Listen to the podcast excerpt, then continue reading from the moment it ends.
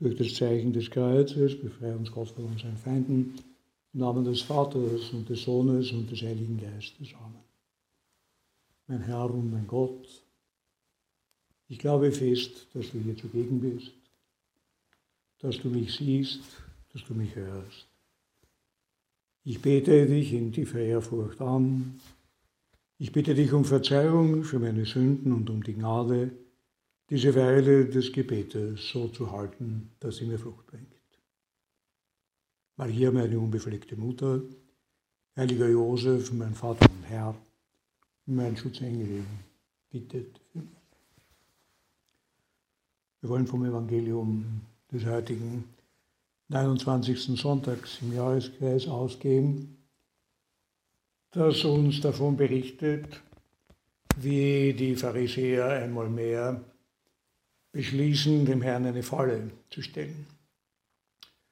Und sie veranlassen ihre Jünger, zusammen mit den Anhängern des Herodes zu Jesus zu gehen und ihm zu sagen, Meister, wir wissen, dass du die Wahrheit sagst und wahrhaftig den Weg Gottes lehrst und auf niemanden Rücksicht nimmst, denn du siehst nicht auf die Person. Sag uns, was meinst du, ist es erlaubt, dem Kaiser Steuer zu zahlen oder nicht? Wir kennen erfassen einigermaßen die Durchtriebenheit dieses Planes. An sich wird da eine ungeheuerliche Koalition geschlossen. Wenn jemand weniger zusammenpasst, weniger übereinstimmt in den entscheidenden Überzeugungen als Pharisäer und Herodianer, dann ist es schwer, ein Beispiel dafür zu finden. Die Herodianer waren Opportunisten, Materialisten könnte man sagen, die sich mit den Römern und ihren Steuermaßnahmen identifiziert haben. Sie waren Sadduzäer, also Liberale könnte man sagen, und stehen im extremen Gegensatz zu den gesetzestreuen Pharisäern.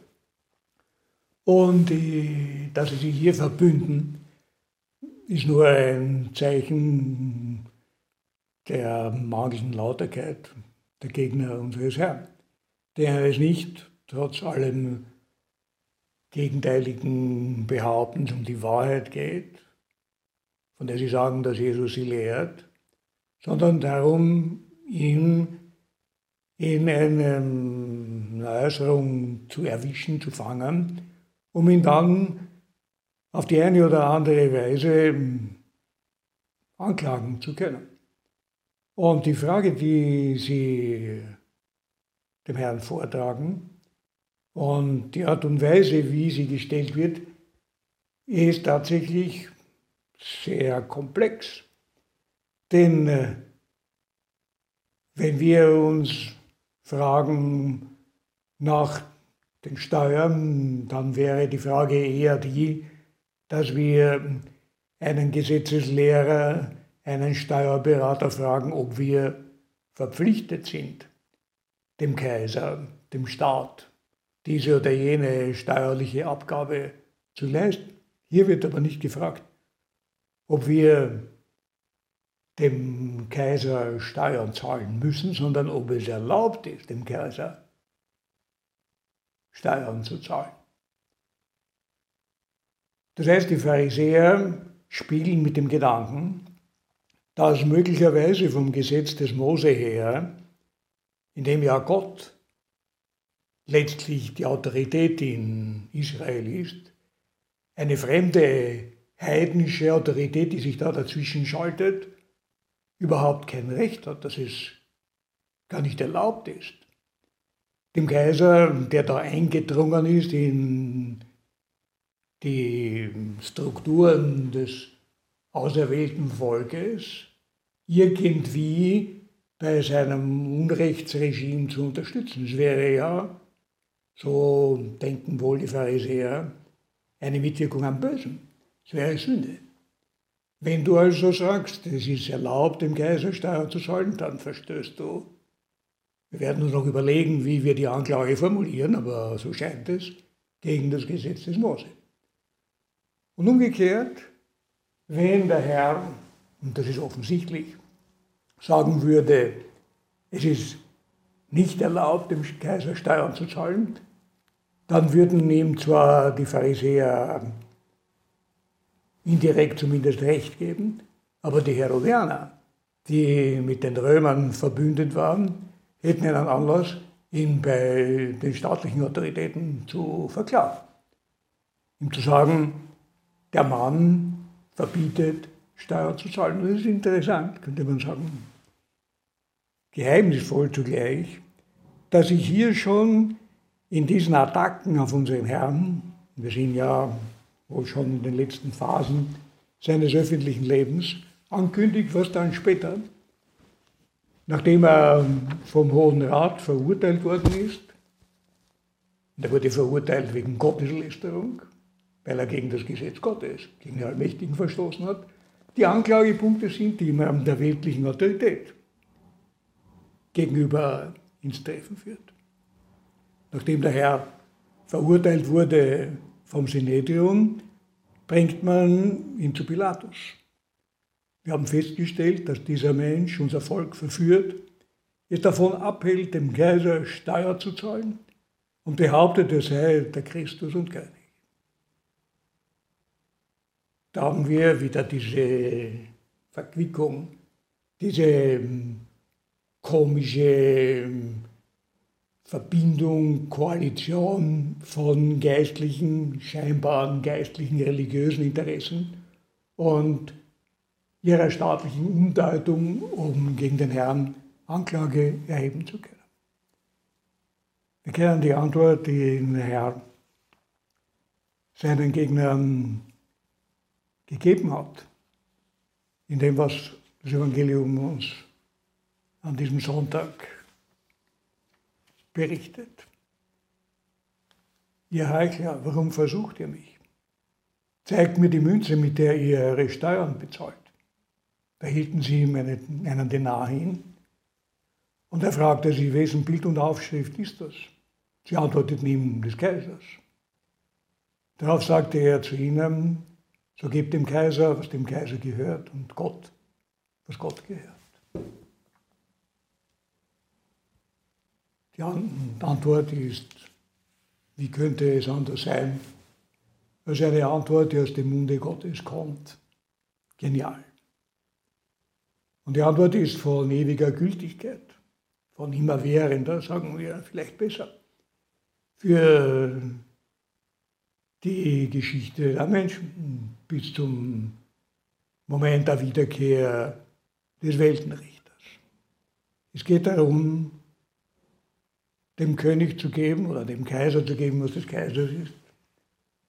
Und Gott zu geben, was Gottes ist. Die Kirche gründet nicht zuletzt gerade auf diese Aussage unseres Herrn, ihre Lehre von der Geschiedenheit, der Unterscheidung der Gewalten im irdischen und im religiösen Bereich.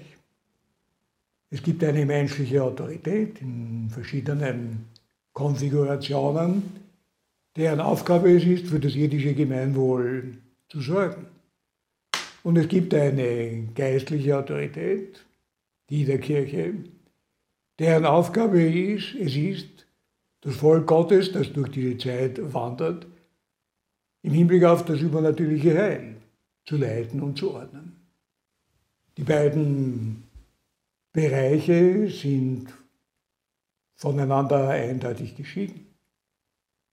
Früher hat man davon gesprochen, dass sowohl der Staat als auch die Kirche jeweils eine vollkommene Gesellschaft sind, weil hier dem Staat alle Mittel zur Verfügung stehen, die er zur Verwirklichung des irdischen Gemeinwohls braucht, und da der Kirche alle Mittel gegeben sind, die notwendig sind, um die Seelen zum Himmel zu führen, um sie durch diesen Weg hindurch zu leiten, um ewiges Heil zu erreichen. Was gehört zu diesem Gemeinwohl der irdischen Dimension? Die Ordnung der Beziehungen der Menschen zueinander, was ihre Sicherheit, was die Garantie ihrer Grundrechte betrifft, was die Ordnung des Wirtschaftslebens anlangt, was den Verkehr mit anderen Gemeinschaften, anderen Ländern, anderen Nationen, anderen Staaten betrifft und so weiter auch. Die öffentliche Moral, die gesichert werden muss innerhalb bestimmter Grenzen. Und diese verschiedenen Fragen, die die Fragen der Politik sind, haben vom Evangelium her, von der göttlichen Offenbarung her, nicht eine eindeutige Lösung. Es gibt unzählige Optionen für die Gestaltung des Steuerrechts, das ein Gemeinwesen Mittel braucht, um sich zu organisieren im Interesse seiner Komponenten, steht völlig außer Zweifel. Wie das geschieht, das hängt von unzähligen Umständen ab. Und es gibt in diesem Bereich, wie wir wissen, einen Pluralismus der Meinungen, der völlig legitim ist. Und es ist auch nicht Sache der Kirche, sich zu äußern oder der kirchlichen Autorität, sich zu äußern über Fragen, die mit die damit zusammenhängen, die aber nicht in die Kompetenz der Kirche fallen, weil vom Gesetz Gottes her dafür keine bindenden Angaben vorliegen. Die irdische Autorität gestaltet also unser Gemeinwesen so, wie es der Ordnung der Gerechtigkeit unter den konkreten Umständen angemessen erscheint. Und der Mensch, Glied einer solchen irdischen Gemeinschaft, ist an sich, das war immer die Lehre der Kirche, die man könnte sagen aus diesem Verhalten des Herrn selbst schon hervorgeht, unterzuordnen unter hm, diese Autorität, die er ja auf die eine oder andere Weise, auch wenn sie ihn, ihm in ihren Maßnahmen zum Teil nervös macht oder irritiert, anerkennt. Zeigt mir die Steuermünze. Und wessen Bild ist da zu sehen? Das Bild des Kaisers. Also, ihr verwendet den Denar. Ihr operiert mit den Mitteln, die euch der Staat zur Verfügung steht. Also anerkennt ihr ganz offensichtlich das, was er tut. Auch wenn ihr nicht völlig einverstanden seid, verständlicherweise mit den verschiedenen Maßnahmen, die er trifft. Es ergibt sich diese Verpflichtung, die eine Pflicht der Gerechtigkeit ist, an sich eindeutig aus der Natur des Menschen der als ein gesellschaftsbezogenes Wesen von Gott gewollt ist, der nicht geboren werden und sich entwickeln kann, wenn er nicht im Schoß der Familie aufwächst und wenn die Familie nicht ihrerseits wieder geborgen ist in der Hut einer größeren Gemeinschaft. Und so haben sich die Staatsgebilde aus den Stämmern und so weiter im Laufe der Jahrtausende der menschlichen Geschichte entwickelt. Und der heilige Paulus bringt die Lehre, die wir aus dem Evangelium des Tages gleichfalls schon ableiten können, gebt dem Kaiser, was dem Kaiser gebührt. Wenn er sagt, jeder ordne sich den Trägern der staatlichen Gewalt unter, denn es gibt keine staatliche Gewalt außer von Gott. Die jetzt bestehen, sind von Gott eingesetzt.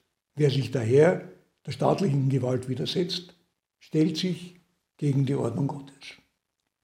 Und ein paar Verse weiter heißt es in diesem berühmten 13. Kapitel des Römerbriefs, deshalb ist es notwendig, sich unterzuordnen, nicht allein um der Strafe, sondern auch um des Gewissens willen. Das ist auch der Grund, weshalb ihr Steuern zahlt. Denn Gottes Auftrag handeln jene, die Steuern einzuziehen haben. Gebt allen, was ihr schuldig seid, Steuer, Wem Steuer, Zoll, wem Zoll, Furcht, wem Furcht, Ehre, wem Ehre.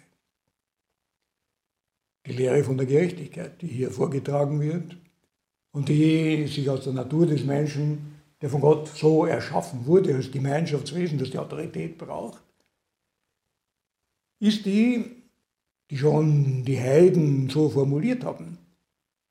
Neigung des Menschen, seinem Nächsten oder jedem zu, zu geben, was ihm zusteht. Sum cuique tribuende. Das ist das, was die Gerechtigkeit will. Und zur Gerechtigkeit gehört nicht nur die des Tausches, gehört nicht nur die der Ordnung der Güter, sondern auch die sogenannte Gesetzesgerechtigkeit. Die Einordnung unter die gerechten Normen der staatlichen Autorität. Diese staatliche Autorität oder öffentliche Autorität, weil nicht nur der Staat, sondern eben andere gemeinschaftsbezogene Autoritäten hier mit hineingehören, weil der Mensch ja verschiedenen Gremien sozusagen angehört. Diese öffentliche Autorität, die sich um das Gemeinwohl kümmert, hat eine hm, zugegebenermaßen komplexe, keineswegs leichte Aufgabe zu erfüllen. Es geht darum, die verschiedensten Interessen zu berücksichtigen und im Rahmen widerstreitender Ansichten und Neigungen eine Ordnung aufzubauen, die letztlich eine gerechte Ordnung ist. Die distributive Gerechtigkeit ist keine leichte Aufgabe. Und hier entspricht auf der anderen Seite die Gesetzesgerechtigkeit dessen, der Glied dieser Gemeinschaft ist und der sich ihr unterordnen kann. Natürlich, wir würden nicht in einer Welt leben, die von der Sünde und ihren Folgen geprägt ist, kann es nicht nur Ungerechtigkeit geben in den zwischenmenschlichen Beziehungen, es gibt sie laufend, kann es nicht nur Ungerechtigkeit geben, denken wir an eine Steuerhinterziehung, im Bereich der Gesetzesgerechtigkeit, der Unterordnung und die, unter die gerechten Anweisungen der Autorität. So es kann natürlich auch und gibt einen Missbrauch, denken wir an die unzähligen Fälle von Korruption, die immer wieder beklagt werden, bei der Ausübung der verteilenden Gerechtigkeit, bei der Ausübung der Autorität. Wenn Jesus sagt, dass wir dem Kaiser geben sollen, was dem Kaiser gebührt, dann, und wenn der Apostel sagt, dass wir den staatlichen Gewalten uns unterordnen müssen, weil sie von Gott eingesetzt sind, dann heißt das nicht, dass sämtliche Gesetze, Dekrete, Anweisungen, Verordnungen und so weiter und so weiter, Maßnahmen der öffentlichen bürgerlichen Autorität auch gerecht sein müssen. Es gibt den Missbrauch der öffentlichen Gewalt und der wird immer wieder natürlich lautstark beklagt. Und unser Herr selber kommt bei einer Gelegenheit, wenigstens die mir jetzt in den Sinn kommt, darauf zu sprechen, wenn er, nachdem die Brüder Jakobus und Johannes ihn um die ersten Plätze in seinem Reich gebeten haben und die anderen darüber ärgerlich werden, er die Zwölf zu sich ruft und ihnen sagt, ihr wisst, dass die Herrscher ihre Völker unterdrücken und die Großen ihre Vollmacht gegen sie gebrauchen. Bei euch aber soll es nicht so sein. Der Herr weiß ganz genau, dass die öffentliche Gewalt bisweilen ihre Untertanen unterdrückt, dass die Herrscher ihre Völker unterjochen. Er weiß, dass es Kriege gibt, Auseinandersetzungen, die alle auf die eine oder andere Weise aus der Ungerechtigkeit der Menschen hervorkommen. Aber wie man mit der alten Weisheit sagt, abusus non tollutusum, der Missbrauch einer Sache macht die Sache selber nicht ungültig. Dass ich Macht missbrauchen kann, heißt nicht, dass Macht schlecht ist. Dass Autorität falsch eingesetzt werden kann, rechtfertigt nicht die Forderung der Anarchie. Die antiautoritäre Erziehung eine der größten Torheiten, die im vergangenen Jahrhundert propagiert worden ist. Es bedarf der Autorität. Die Eltern können sie missbrauchen. Jeder, der Autorität hat, kann Autorität missbrauchen. Und er kann, auch wenn er sie gar nicht missbraucht, wenn er besten Willens ist, bei den Maßnahmen, die er ergreift, um die Familie zu leiten, um das Dorf zu organisieren, um das Orchester richtig spielen zu lassen. Er kann sich dabei vergreifen, er kann eine bessere oder eine schlechtere Hand haben, um diese oder jene Frage anzugehen.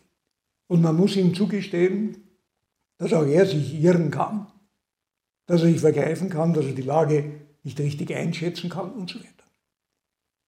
Das ist wohl auch der Grund, warum wir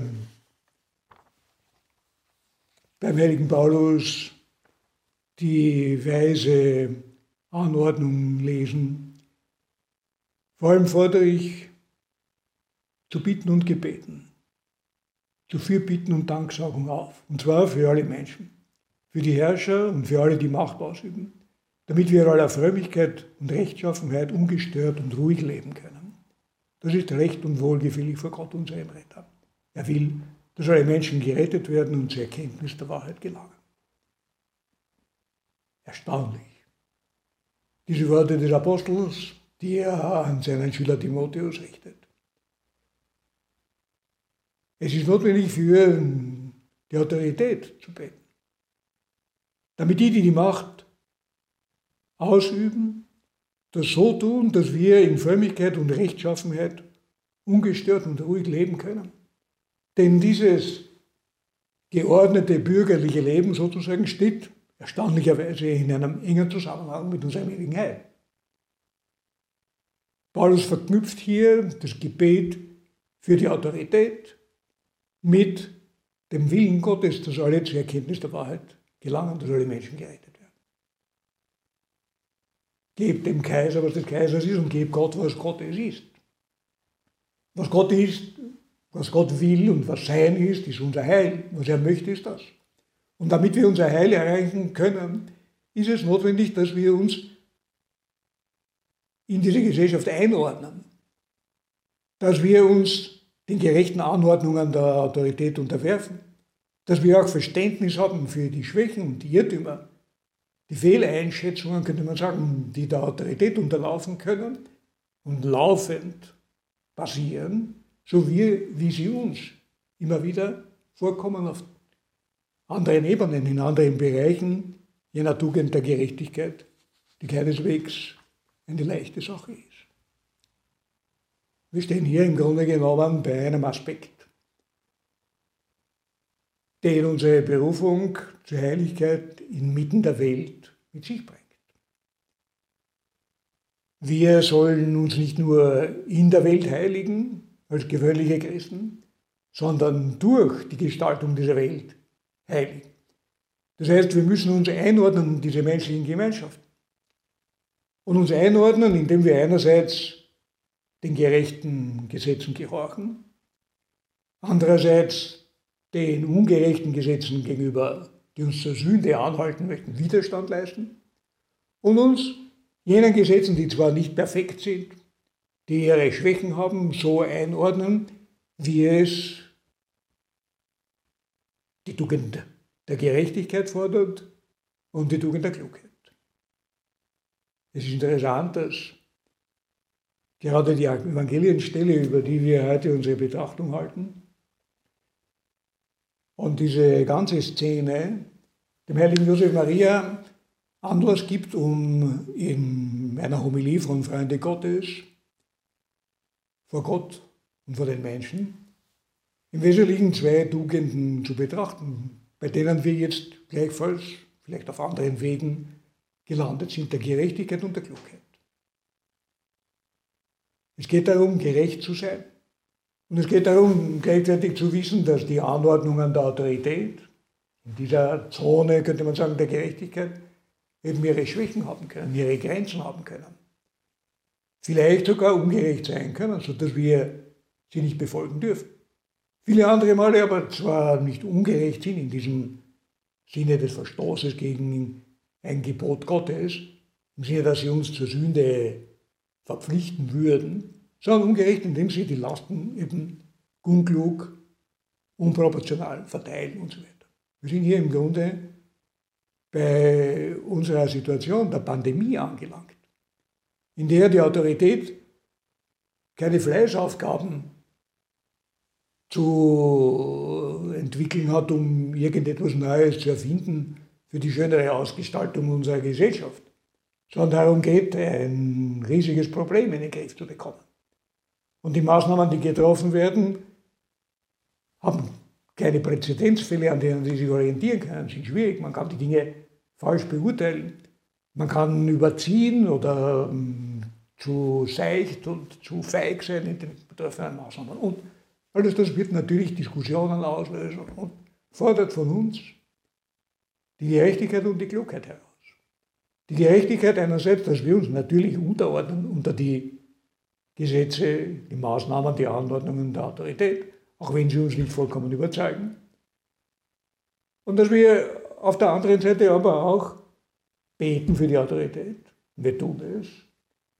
Es gibt eine eigene Gebetsformel für die Pandemie, die der Heilige Stuhl erlassen hat, eine eigene Messe, in der wir für in dieser großen Gefahr beten, damit die Autorität die richtigen Entscheidungen fasst. Und es gibt auch etwas anderes noch, dass wir manche diese Unterscheidungen natürlich im konkreten Fall auch nicht beachten können, wenn der Gesetzgeber hätte er diese Situation vorausgesehen und uns davon ausgenommen hätte. Das ist die Tugend der Epikie, die es immer schon gegeben hat. Sie verhalten gemäß den Normen der Gerechtigkeit, die die Autorität erlässt, aber mit Klugheit. Und wichtig ist auch, dass wir, weil wir verschiedene Urteile haben können über die Maßnahmen, die getroffen werden, uns deshalb nicht in die Haare geraten. Es gibt Leute, deren das Ganze übertrieben erscheint und Leute, die fürchterlich ängstlich sind.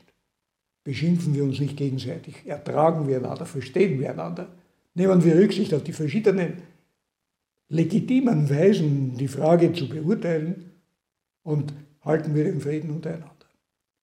Gerechtigkeit und Klugheit. Wenn wir uns zum Schluss auch, wie immer, an unsere himmlische Mutter, die wir in der lauretanischen Litanei Virgo Prudentissima nennen. Die weiseste, die überaus kluge Jungfrau und zugleich Speculum Justitiae, Spiegel der Gerechtigkeit. Ich danke dir, mein Gott, für die guten Vorsätze, Regungen und Eingebungen, die du mir in dieser Betrachtung geschenkt hast.